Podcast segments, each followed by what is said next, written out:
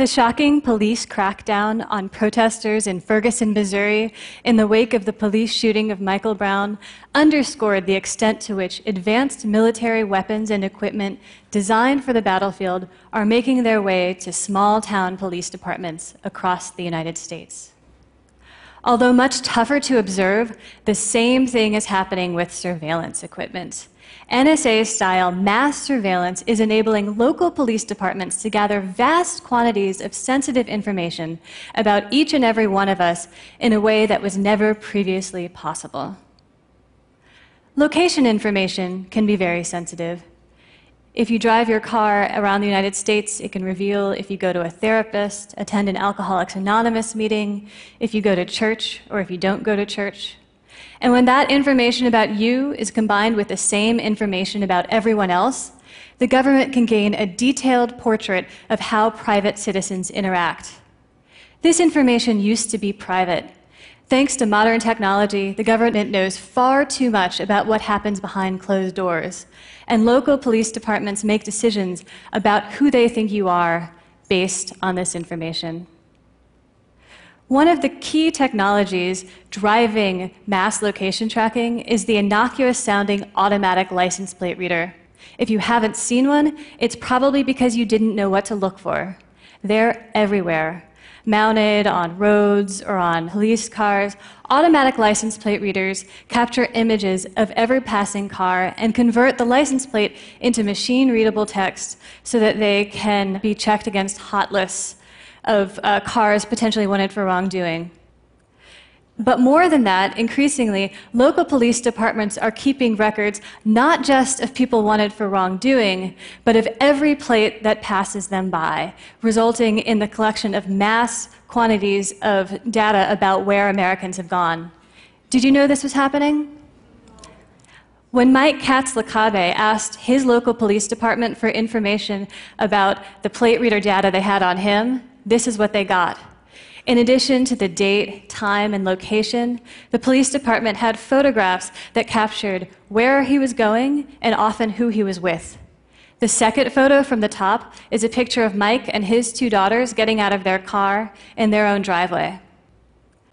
The government has hundreds of photos like this about Mike going about his daily life. And if you drive a car in the United States, I would bet money that they have photographs uh, like this of you going about your daily life. Mike hasn't done anything wrong. Why is it okay that the government is keeping all of this information? The reason it's happening is because as the cost of storing this data has plummeted, uh, the police departments simply hang on to it just in case it could be useful someday. The issue is not just that one police department is gathering this information in isolation, or even that multiple police departments are doing it. At the same time, the federal government is collecting all of these individual pots of data and pooling them together into one vast database with hundreds of millions of hits showing where Americans have traveled. This document from the Federal Drug Enforcement Administration, which is one of the agencies primarily interested in this, is one of several that reveal the existence of this database.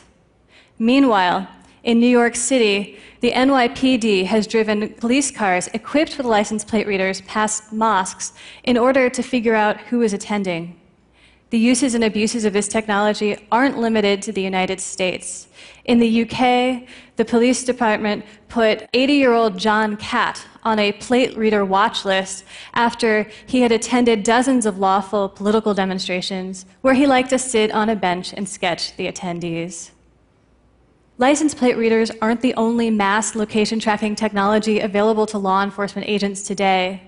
Through a technique known as a cell tower dump, law enforcement agents can uncover who uh, was using one or more cell towers at a particular time, a technique which has been known to reveal the location of tens of thousands and even hundreds of thousands of people. Also, using a device known as a stingray, law enforcement agents can send tracking signals inside people's houses to identify the cell phones located there. And if they don't know which house to target, they've been known to drive this technology around through whole neighborhoods.